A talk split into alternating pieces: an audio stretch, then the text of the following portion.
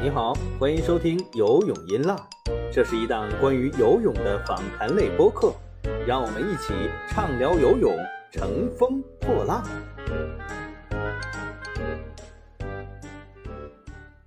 各位游泳音浪的听众朋友们，大家好，我是张斌，欢迎收听我们最新一期的节目。经过一个小手术之后，我基本上已经康复了，所以说没有问题了。呃，闲话不多叙吧，我们把之前的功课补上。要聊的就是还是全国游泳冠军赛的话题。那么今天我们请来了，呃，依然是我们的老朋友段依依。嗯，欢迎段依依跟大家打个招呼。各位游泳音浪的听众朋友们，大家好，我是段依。我想确认一下，我是不是还是这个节目唯一来过的女嘉宾？呃，目前还是，目前依然是，但我觉得可能会很快就不是了吧，因为可能会有一些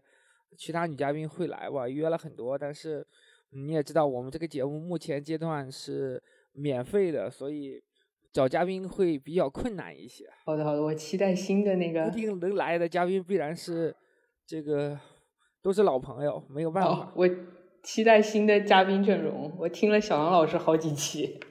对，因为小狼老师还是很很受欢迎的，而且有女粉丝专门点名希望他来。但是，呃，因为他现在的工作和游泳有点远嘛，他对于整个现在的呃游泳一些情况没有那么了解。但我们作为一个专业的博客啊，我一直强调专业。我们这个专业体现在哪儿呢？就体现在能请到专业的记者来。就比如像你这样的，因为你现在在一线，所以你可能会更了解一些。那我们呃，闲话不多叙了，因为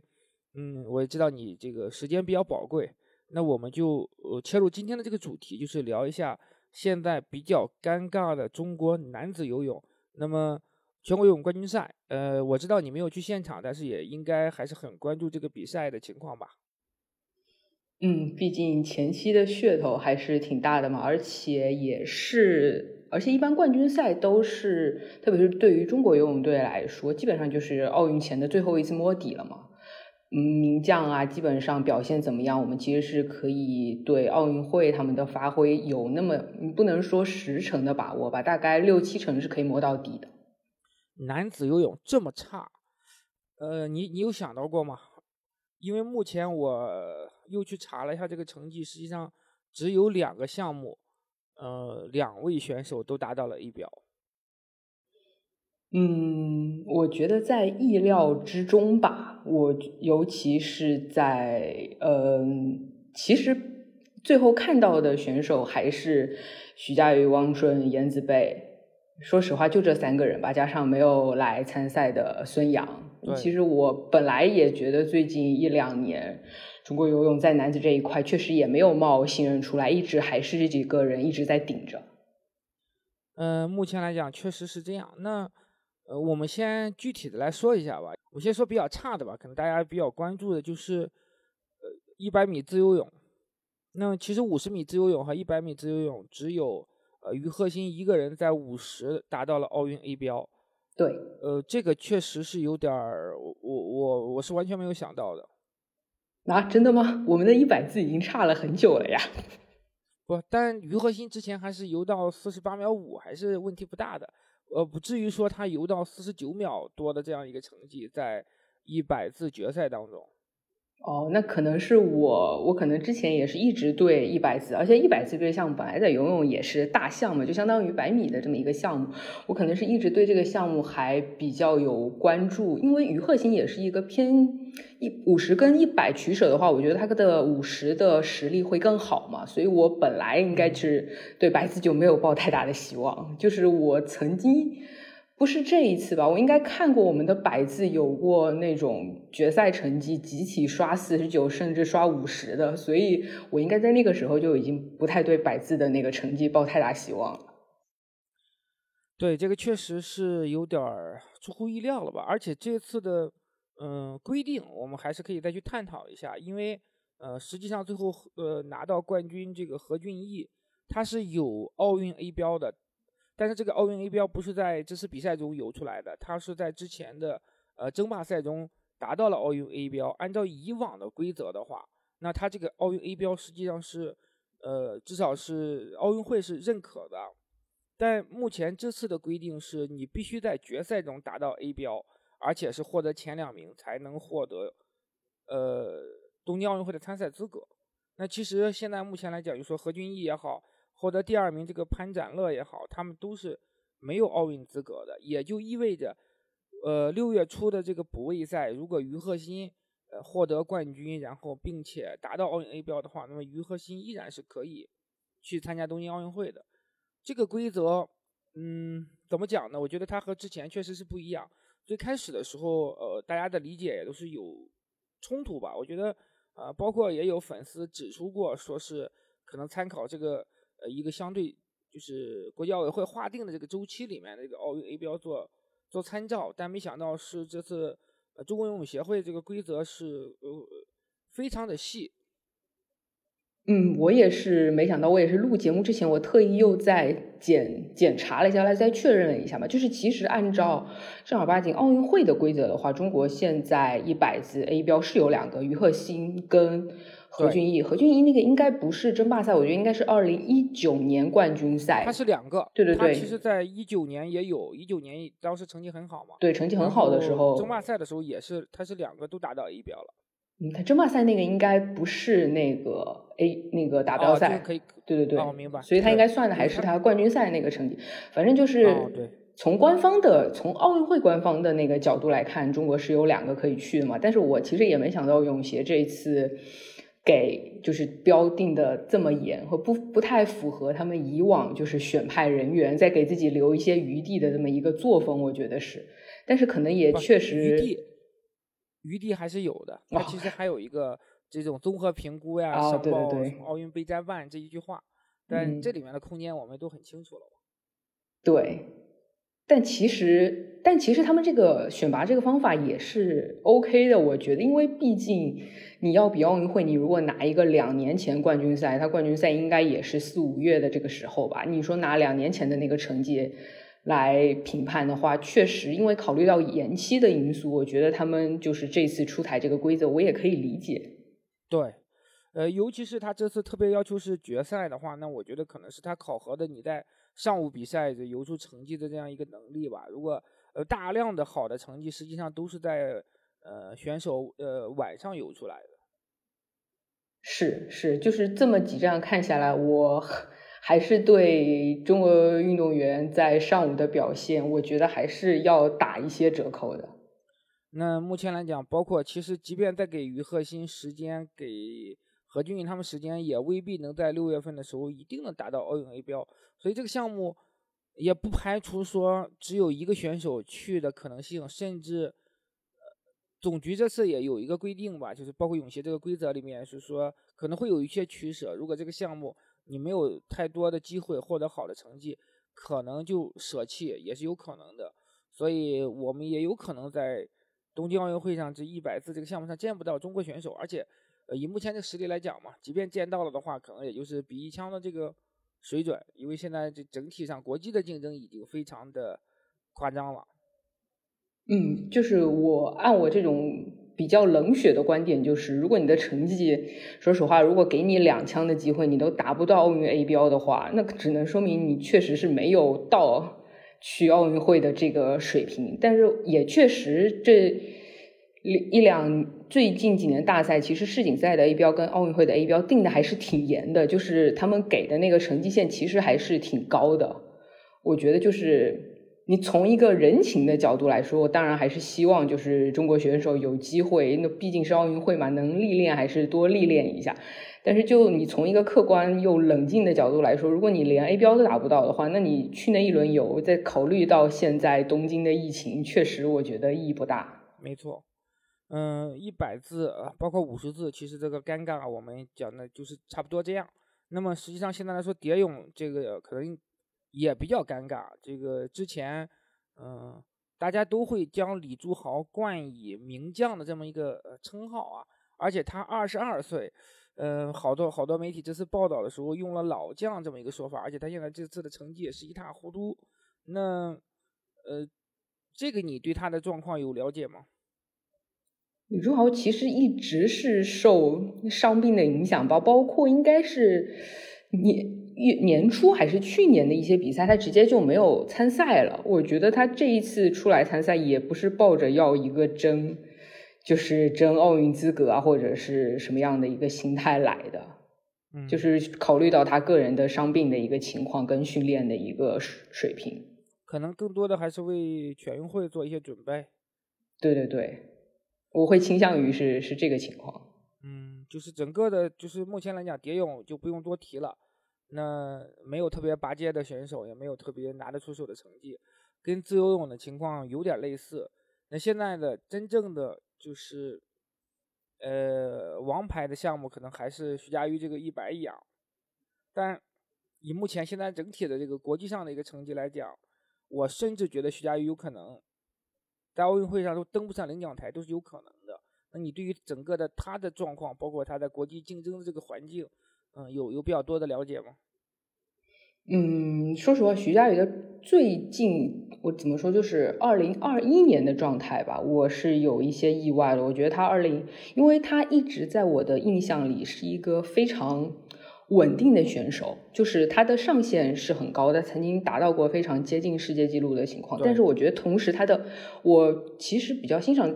徐嘉余的一点是，我觉得他的下限也非常高，就是他不太会游出。很离谱的水平，就是因为我们知道，哪怕是世界上的那些名将，其实是在非比赛期很多很经常的时候，也就是哪怕是自己的主项，也都是随便游一游也就算了。但是我觉得徐嘉余一一直是一个，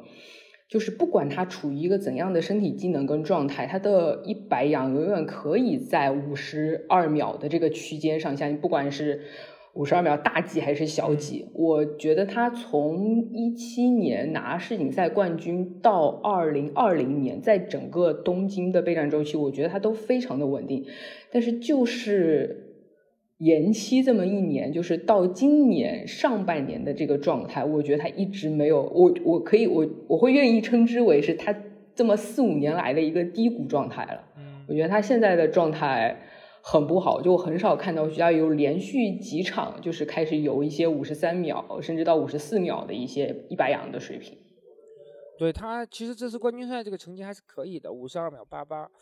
但现在我觉得最大的问题不是说他呃能不能游到五十二秒小的情况，可呃可能也很难了，因为他已经很久没有游到说五十二秒小几的这样一个呃状况了，而且更呃可怕的是。现在有大量的竞争对手都是游到五十二秒一，呃，包括俄罗斯这两个选手，甚至是就是能够稳定在五十二秒一这样一个成绩，而徐嘉余已经在光州世锦赛夺冠之后，是很难接近这样一个成绩的。嗯，其实这个事情就是。杨勇这个事情，但当时在光州的时候，我在采吴鹏的时候，他也提到一点，就是他当时觉得徐嘉余虽然是世锦赛两连冠了嘛，但是他觉得他的成绩就是对照奥运来说，不是一个可以拿奥运冠军的成绩。就是吴鹏当当时的一个预测是，他觉得想要拿东京奥运会一百仰冠军，你一定要有破世界纪录的实力，那就是要游到。还得再长成。嗯，就是你要游到五十一秒八，你要游到这个水平。嗯，就是，但是我就是现在可怕一点就在于，我觉得从欧锦赛的情况来看，我我觉得俄罗斯的选手是可以有这个实力的，因为他游出五十二秒小几的成绩是在他连续作战，就是又比接力又比自由泳，就是连轴转的情况下游出来的，还是相当可怕的。对，最近我我今天正好看到一个成绩是 KK 他在。呃，一个刚刚结束的一个比赛当中，伦敦的一个类似邀请赛吧，呃，还不是在欧锦赛中游出的一个混接的这样的一个成绩，他是游到了五十二秒零九的这样一个，这就是就是欧锦赛，欧锦赛男女混接的那一场，他游第一棒。哦哦，啊，对，那就是这个成绩，那这个成绩，呃，他因为在欧锦赛中他是没有他是没有参加这个一百仰决赛的，他是。呃，放弃了一百仰。没有，不是，他是一百，当时应该是半决赛吧，接着一百自由后面崩了。他就是就战略性放弃吧，他是他那个半决赛小组倒数第一。他也不是在战略性放弃，我听他赛后采访还挺有趣的。他说：“我不是机器人，我也不是费尔普斯，就是真的累了。”啊，对，因为他当时刚刚比完了一百字，好像是吧？对，对。啊，我以为是战略性放弃的，那可能就是。在密集的比赛当中，游出这样一个成绩。对，因为他呃男女混结那个五十二秒零九，嗯，其实还是可以说，因为他同场会有女队员嘛，就是还有浪的问题。我觉得更更代表性的应该是他后面呃男子混结四乘一百混结的那一场，他也是第一棒嘛，五十二秒一三，那就很说明状况了。他的欧锦赛赛程那么满，游到最后还能游五十二秒一三，就真的非常可怕，状态非常好。这个应该就是因为杨勇的这个在接力当中第一棒实际上是影响不是太大的吧，就是基本上是这个这个成绩是有极呃完全的参考价值的，也就是说他实际上是 OK 的，他在这个成绩已经能够稳定在五十二秒一左右这样一个成绩了，而且他是一个他其实是一个一百字更强一点的选手，没有没有，他其实是杨勇杨勇更好是吧？但我看他一百，现在已经游到四十八秒三这样一个成绩了。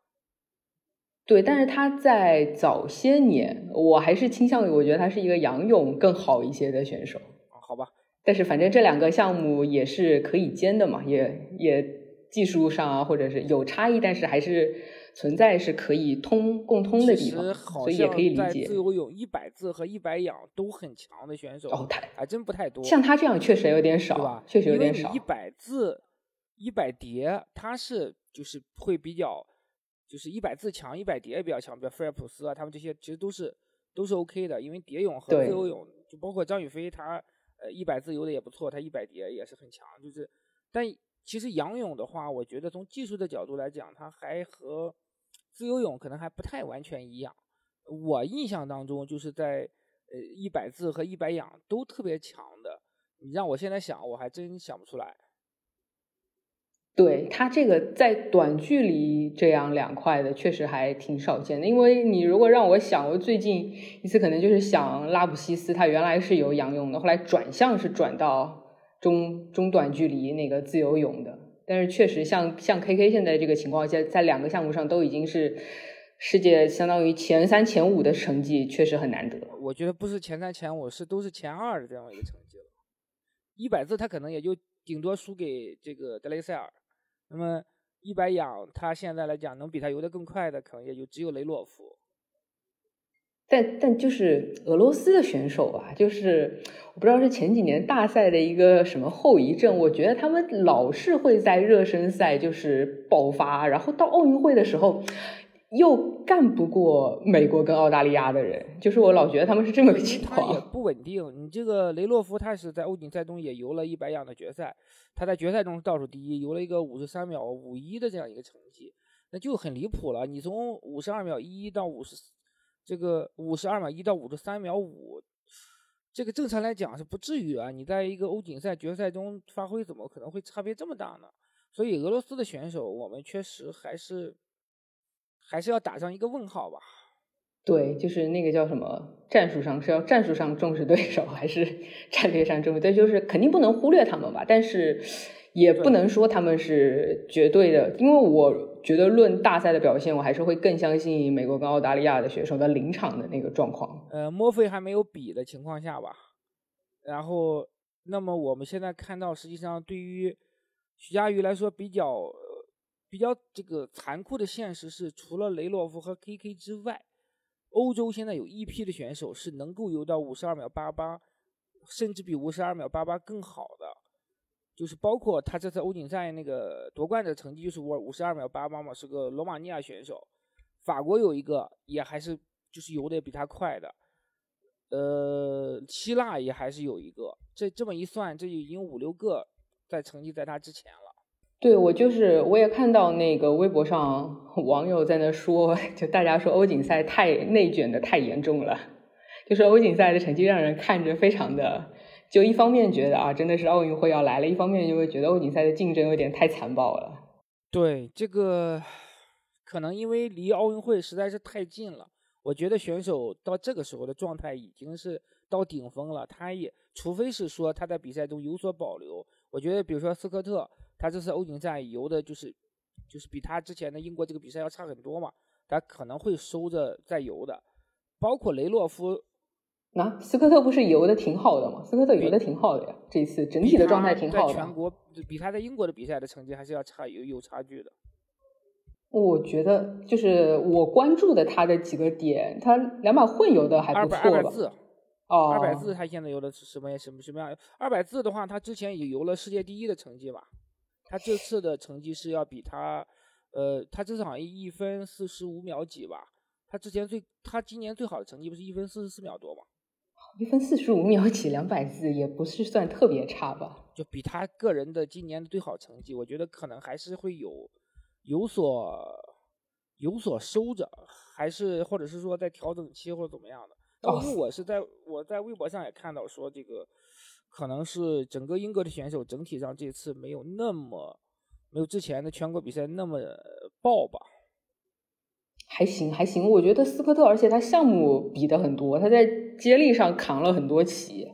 我觉得英国对他整体的表现应该还是满意的。我看他接力的呃一百字的分段还是相当不错。就说整个的呃这次欧洲的选手，嗯，那么整体实力上是确实是不错的，尤其在徐嘉余这个项目上，别的我们可能暂时不用做太多对比，因为目前来讲，如果孙杨不参加奥运会的话，那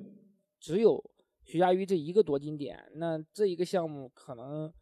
已经没有那么理想了。对，我觉得这个也是大家没有料到的吧？因为本来觉得一百仰就是一是徐嘉余一直很稳定，二是其实过去三四年来就对手也就那么几个，没有出现说一下子爆出这么多这么多选手的那个情况。但是我还是倾向于，我觉得他的。但是看那个成绩吧，就其实也就是俄罗斯的两位能游到五十二秒五以下，其他人的成绩我觉得跟徐嘉余对差不多，对差不多。而且我其实不太倾向于墨菲能游出多么，就是在提升多好的成绩，我还是倾向于俄罗斯这两位的成绩就已经是今年目前的最好水平了。可能墨菲不怎么行了，但是就是不太知道说澳洲或者是。那美国有没有年轻人能够游出会更好的这个成绩？毕竟也是有两年的时间，没有那么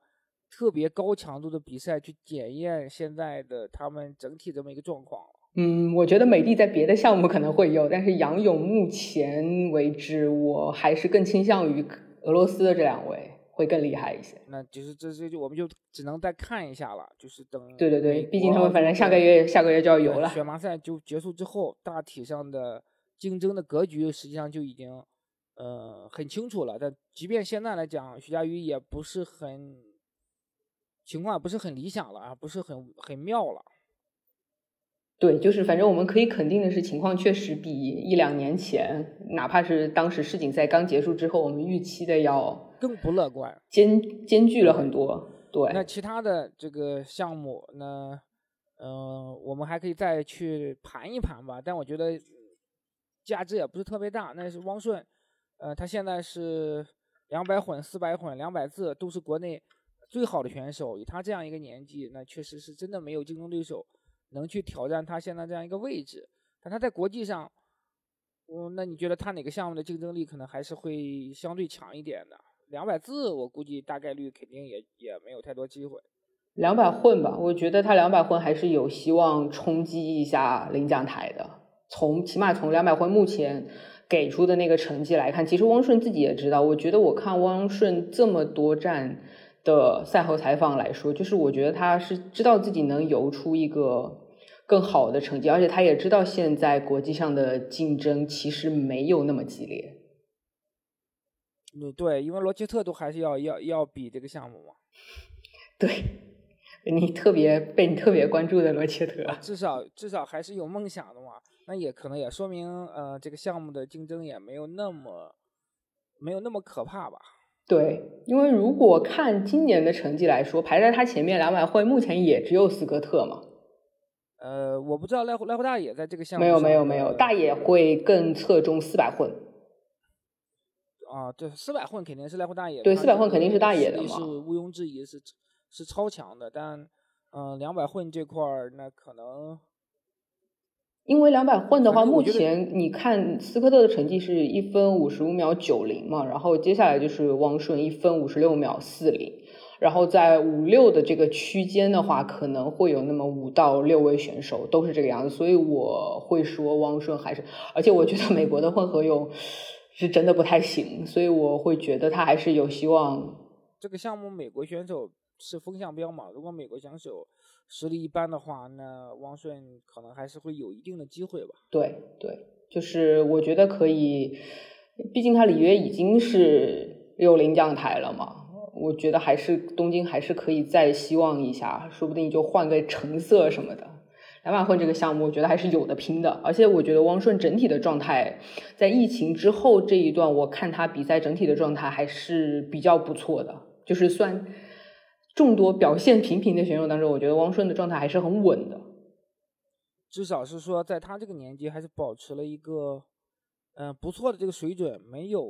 没有那个下滑呀，或者什么之类的。对对对对。运动技能下降啊，那说明嗯，实际上他还是可以的。他因为在世锦赛的时候一度已经很状态很糟糕了嘛，对吧？是是。时候现在的状态要比世锦赛的时候好多了，我觉得。对，没有想到说他。我觉得他确实是，他总是会有那么一年的呃空窗期在调整啊之类的。包括其实，在一四年的时候，那时候呃，因为孙杨跟这个朱志根的关系嘛，有点也搞得不太呃和谐，中间两人之间就分道扬镳。那个时候，嗯，实际上朱志根是很有一股心气儿要把汪顺带到奥运最高领奖台的，但汪顺。在那一年，其其实也是就有点像这个光州世锦赛那一年，完全是很糟糕一个状态。他可能是处于一个呃调整期啊，或怎么样的。但他在两年之后还是被老朱带出来了。就在这方面，我觉得朱志根肯定还是有一些办法，再加上汪顺自己的努力吧。因为具体我不是特别了解啊，但感觉应该还是说经过调整之后，还是能有个强烈反弹的。那目前来讲，至少说。他还是中国男子游泳的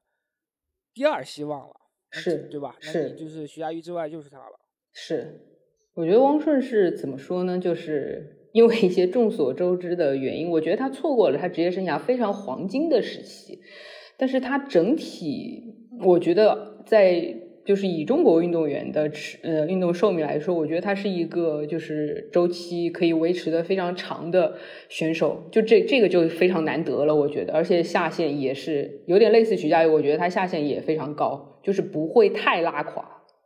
是你跟秋野公介同期对比一下，秋野公介这个，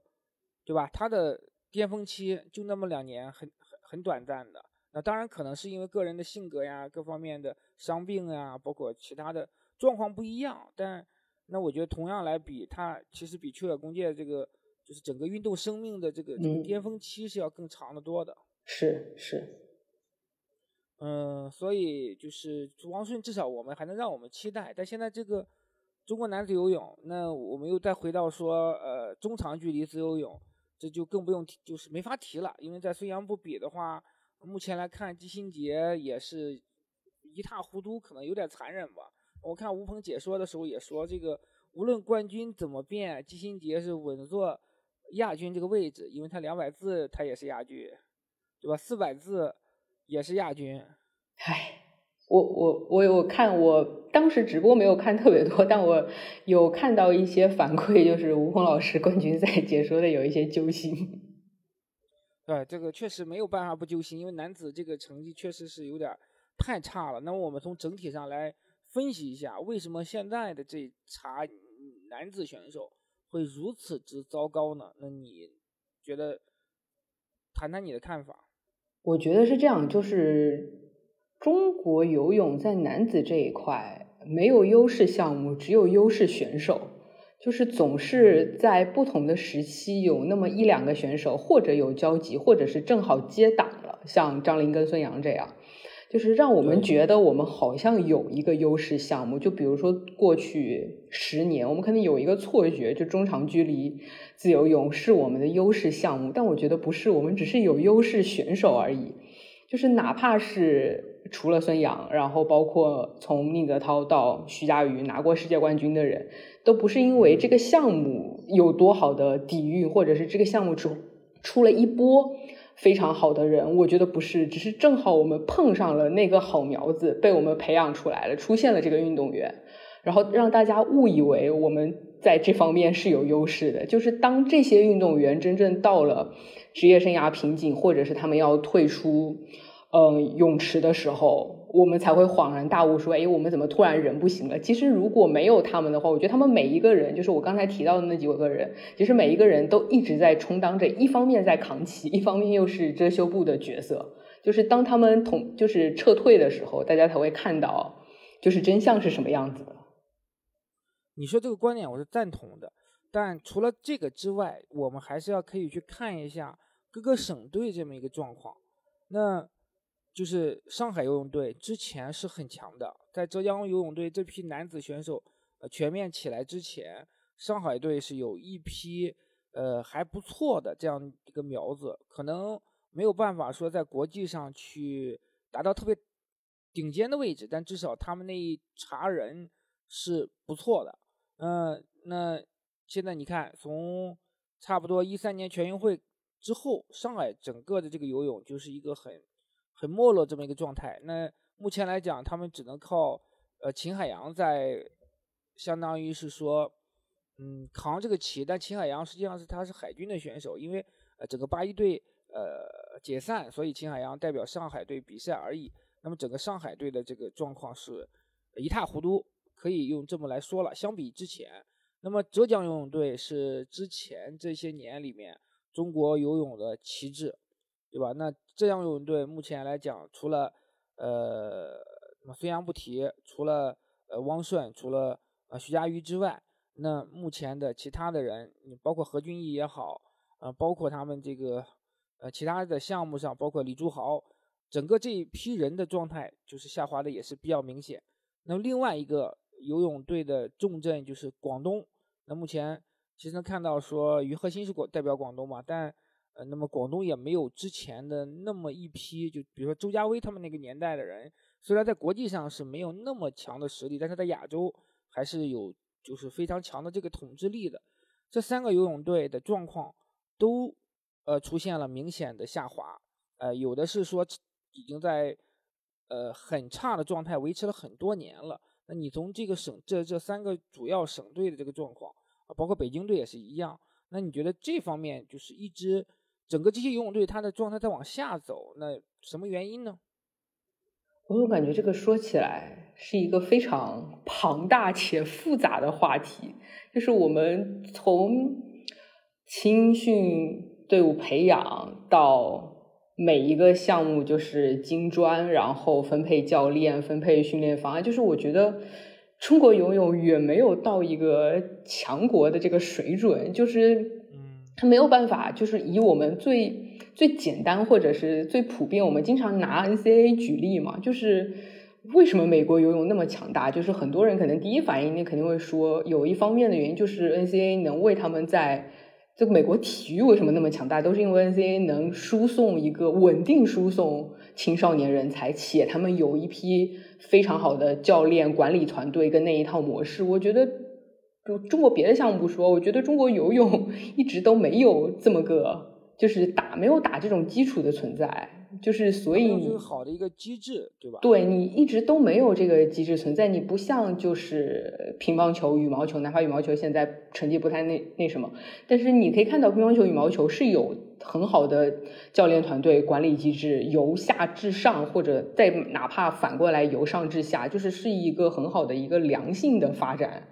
但是我觉得中国游泳一直也都没有达到这个状况。你希望一个你你希望浙江省队就是一直一直想要不断的这种输出或者是怎么样？我觉得可能性也，而且其实说白了，浙江队也就是靠几位名将在撑着嘛。嗯，那我们要不要回回到这个人种差异上这个问题？因为考虑到人种差异的情况是，呃，黄种人可能没有办法像白种人那样，呃。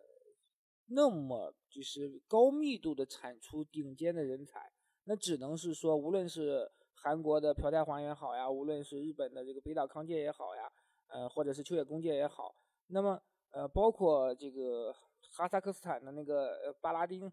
嗯，包括新加坡的斯库林，那可能只能是说，如果因为你人种上的差异，你只能去赌这个，包括最近韩国出来那个。呃，年轻的小孩也是在一百字也是不错的这样一个实力。那是不是在人种这个方面上来讲，我们可能呃，概率会更低一些。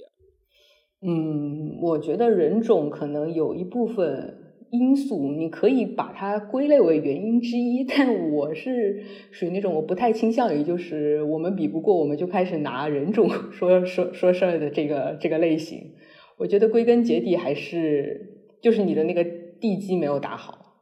倒不是说，因为我觉得日本其实还是你抛开韩国不讲，我的日我觉得日本还是能稳定输出一代又一代游泳选手的。这个确实是的，尤尤其是他们在蛙泳这个项目上是。一直是没有断档过的。对，你在皮蒂出来之前，你说日本的蛙泳是可以一直稳定的一代，那就是明显就是找到窍门了，而不是说在哪一方面突然间突然发现一个特别好的苗子，或者是怎么样的。你包括就是，包括他现在日本的 PD 在一百是无可争议的地位，但二百这个蛙其实日本还是有不错的苗子的。对他们这方面一直没有断档，而且其实说人种，有的时候大家提日本又喜欢说身高，就说游泳运动员的身高啊怎么样？那确实，那确实我们看到日本也有很多就是一米七级、一米八级的运动员游出非常好的成绩。我觉得中国人可能有一个习惯，太喜欢就是一到什么事儿上就扯到人种上说，会说我们的耐力、体力不够好，我们更倾向于技术性的活动，像什么体操呀、跳水啊什么的。就是往这方面扯，我觉得还是还是没必要，就是根据各国的情况吧。可以，那我也赞同你这个观点。那我们最后就是说，呃，回到一个奥运预测嘛，那你觉得中国男子选手在奥运会上能交出怎样的一个成绩呢？哦，居然要放这种。毒奶毒奶的环节也谈不上毒奶吧，可能你你会觉得是有金牌还是没金牌吧。我我个人倾向于说，可能嗯一块两块奖牌就已经算是很不错的这样一个成绩了。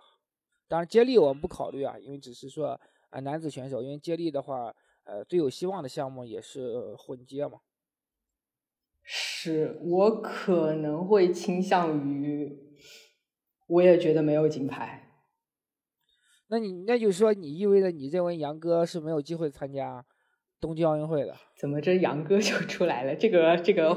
因为如果杨哥去的话，我认为说还是有可能，呃，保一块四百字的金牌的吧。杨哥，我我对杨哥还是有一些信心的。这不科学！你刚才不是说拿一两块奖牌就不错了吗？不，因为我把杨哥忘掉了，抱歉，我确实刚才。就是因为我从我内心当中认为杨哥是不可能去奥运会的，嗯，但如果真要去了，那我们也只能说尊重，呃，这个 CES 这个裁决嘛。嗯，我但是因为我也确实孙杨也很少这么久不参加国际大赛了吧？孙杨虽虽然孙杨。一般的情况就是一年比个两两枪就足够他调状态了，但是我也觉得他很久没有这么久不比这个状态的，就是说是说运动员平时训练啊什么的要要紧，但其实我觉得比赛的那个调节还是很重要的，哪怕他是非常强大的孙杨。就是如果刨开孙杨的话，我可能会比较悲观的认为，我们可能没有金牌入账。就是以目前的成绩跟选手的状态来看，对这个我是跟你观点基本上是一致的。而且，呃，抛开玩笑话来说，我认为即便孙杨去比的话，那呃夺金的概率也是比较低的，因为呃他的毕竟年龄摆在这儿了，他即便再天赋异禀。实际上，我之前节目也聊到过，他两百字已经完全没有机会了，我就可以把话撂在这儿。那唯一的希望就是四百字，但呃也不好讲，对吧？因为你不知道他现在到底是能够在什么样一个准水准，我不太相信说他现在还能涨成绩，就是相比光州世锦赛那个成绩，他还能再往上走，这有点太违背这个规律了。规就是打破认知了，是吗？对啊，因为但。他可能孙杨可能是和菲尔普斯和罗杰特他们是一个级别的选手，天赋天赋在是一个档的。对啊，那谁也也说不好。那我们现在也不太知道说最终的结果会怎么样的，那只能说等一下，呃，CS 最终裁决之后我们再来看。那中国男子游泳的尴尬，呃，不会是因为孙杨参不参赛就能够呃解决的，因为目前来讲能去东京奥运会的男子选手可能真的。就没几个，呃，就那几个吧。两也两只手肯定是数得过来的，一只手可能嗯费劲点儿，但两只手肯定是够了。我觉得最后还是会能派出两只手的选手的，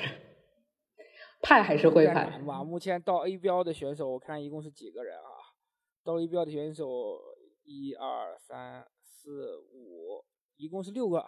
现在就是说稳定的拿到 A 标的选手是六个人。嗯，当然有可能有些人是能够通过 B 标去的啊。嗯，这个也不好说，最后还是要看游泳队怎么来选择了。是，当然接力是还是会有些人的嘛。这个。呃，对，两只手超过两只手应该问题不大。是，哎，但我们划过了颜子贝，但其实他的情况可能跟徐嘉余差不多。就是，那你因为我对于他实际上不是特别了解，对于这个项目，因为啊，中国男子蛙泳一直不是特别出色。那你给大家讲一讲吧，就我们作为一个收尾，聊一下颜子贝吧，因为。小伙子好像还是挺帅的。什么？我以为我只是对我我可能只是对一百蛙这个项目比较关注嘛，然后我就觉得也是内卷，就是跟我刚才提到的那个一百仰的那个卷的情况差不多，就是徐嘉余可能会被因为内卷卷掉一块金牌，或者颜子贝可能会因为内卷被卷掉一块奖牌吧，因为毕竟他在光州是登上领奖台的嘛，然后现在的情况，颜子贝是这么个选手。就是他是一个在接力发挥非常稳定，但是到个人项目会有一些波动跟起伏，但是整体我觉得他还是能有希望冲一冲领奖台吧。就是希望肯定没有汪顺的那块两百混那么大，但是我觉得能冲一冲领奖台的这么一个情况吧。因为我当时看了一下是。其实，在他光州拿那个世锦赛登上领奖台的时候，当年能够游进五十九秒的选手，其实一共就四个人，这都包括了皮蒂在里面。结果这次欧锦赛就是游出了一票五十八秒的人，还不包括皮蒂跟卡明加两个已经开始游五十七的人，所以就是有一点残暴，恐怖了，是有点残暴。皮蒂都已经不是历史上唯一一个可以游进五十八秒的人了，他自己可能也挺烦的。哈 哈但呃，因为他还能涨成绩，所以我觉得竞争对手想要把他从冠军这个宝座上拉下来也是费点劲，但也不好说哦，因为有很多这个名将在他的可能第二届或者第三届奥运会的时候是被在很有希望的情况下被拉下来，这个也。也这个也是很常见的，包括之前北岛康介也是，他拿了两届奥运会这个一百蛙之后，在伦敦也是就没有那么多的机会了。嗯，但我觉得这个是就是如果一定要爆大冷，就是奥运会一定要爆大冷的话，我可能会压德雷塞尔拿不了一百字，我不太会压皮蒂拿不到一百蛙，因为我看过他太多场一百蛙的比赛，他的游进速度太恐怖了。就是他的优势跟所有人的优势不太不太一样，就是我反而觉得如果要爆冷会爆在一百字上，一百蛙他可能会有人很接近他，就是他原来可能能快个一秒五，快个一秒，那最后可能最后的成绩就是快个半秒吧，就是相对于他自己来说是退步了，但是我觉得距离别人想要爆冷他还是有一定难度的，就唯一就是比较可惜吧，就是颜子贝突然间冒出那么多跟他状态更好的竞争对手。但可以关注一下吧，至少说和皮蒂同场竞争，那么肯定话题性啊，包括这个比赛的关注度什么的，还是还是会很高的。哎，而且还是希望徐嘉余跟颜子贝状态能涨一涨吧。毕竟我觉得中国游泳队现在更看重的，